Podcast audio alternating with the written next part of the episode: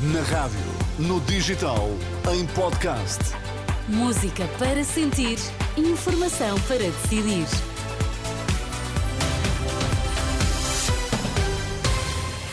Está a começar a edição das seis na Renascença. Para já, os destaques. Boa tarde. Assumiu liderança ontem, mas Pedro Nuno Santos já admite fazer mudanças no PS. Futebol do Porto e Benfica estão no Mundial de Clubes.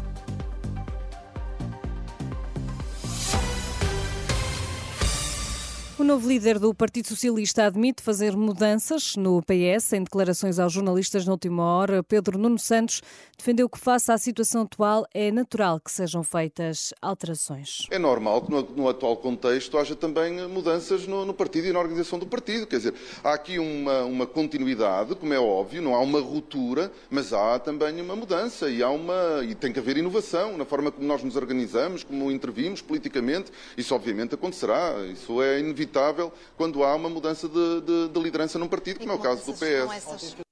Pedro Nuno Santos falava esta tarde no final da reunião deste domingo com António Costa, onde foi feita a passagem de testemunho. O novo secretário-geral do Partido Socialista reconheceu ainda que não é o líder do PS que a direita gostava de ter.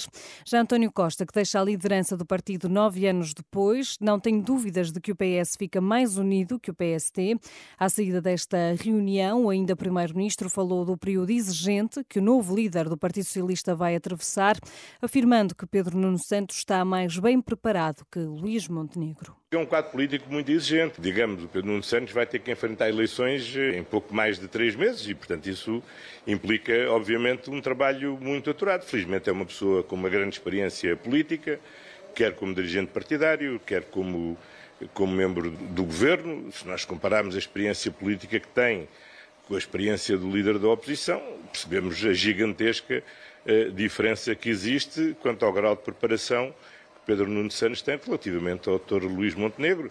Também percebemos bem como esta energia que o PS revelou nestas eleições, eh, eu diria que o PS está seguramente muito mais unido depois destas eleições do que o PSD ao fim de vários anos já de liderança de Luís Montenegro. Declarações de António Costa à saída da sede do PS no Largo do Rato, em Lisboa.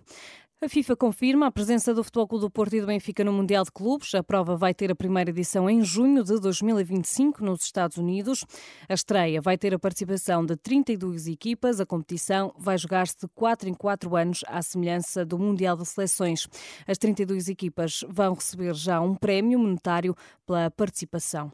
Na Primeira Liga começa esta hora o Famalicão Estoril. Antes o Casa Pia venceu por 3-1 o Chaves e o Moreirense venceu o Portimonense por 5-2. Mais logo às 8h30, o Sporting de Braga recebe em casa o Benfica, um jogo com relato numa emissão especial da Bola Branca e com acompanhamento ao minuto em rr.pt. Amanhã é dia de clássico e Sérgio Conceição olha para a partida com o Sporting como um jogo das Champions. Na habitual conferência de imprensa da antevisão, o treinador do Futebol Clube do Porto admite um jogo difícil e espera estar à altura para poder derrotar o adversário.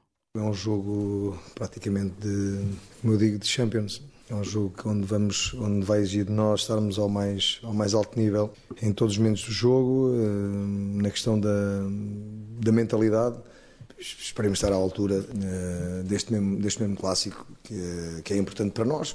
Um rival direto, eh, onde eu digo, costumo dizer que vale seis pontos, são três que ganhamos e três que não deixamos ganhar o adversário. Também tenho consciência, não é neste momento a 14 jornada que se decidem campeonatos, apesar de nós sabermos a importância do, do jogo.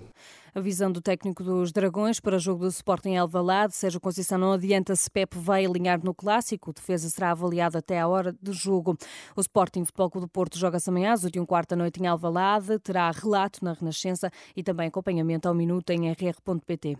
O ministro dos Negócios Estrangeiros português acusa Israel de estar a tirar gasolina para a fogueira. Na rede social X, João Gomes Cravinho reage à decisão do Parlamento israelita de reforçar o apoio financeiro aos extremistas violentos que tem promovido colonatos na Cisjordânia. Na publicação, o ministro partilha ainda o diploma da União Europeia, que diz estar gravemente preocupada com o compromisso de financiamento adicional para a construção de colonatos. No Médio Oriente, a Organização Humanitária da Palestina Crescente Vermelha alerta que a ajuda que tem chegado não atende a 10% das necessidades, indicando que desde 21 de outubro entraram em Gaza mais de 4 mil caminhões com ajuda humanitária. Com a proximidade do Natal, o Papa Francisco espera que se abram caminhos para a paz. Na Praça do Vaticano este domingo, o Papa lembrou os países em conflito. Não esquecemos os nossos irmãos e irmãs que sofrem com a guerra na Ucrânia, na Palestina, em Israel e noutras zonas de conflito. Que a proximidade do Natal reforce o empenho para abrir estradas de paz. O pedido do Papa Francisco, que celebra hoje 87 anos, o dia de aniversário não ficou esquecido por quem estava esta manhã na Praça do Vaticano.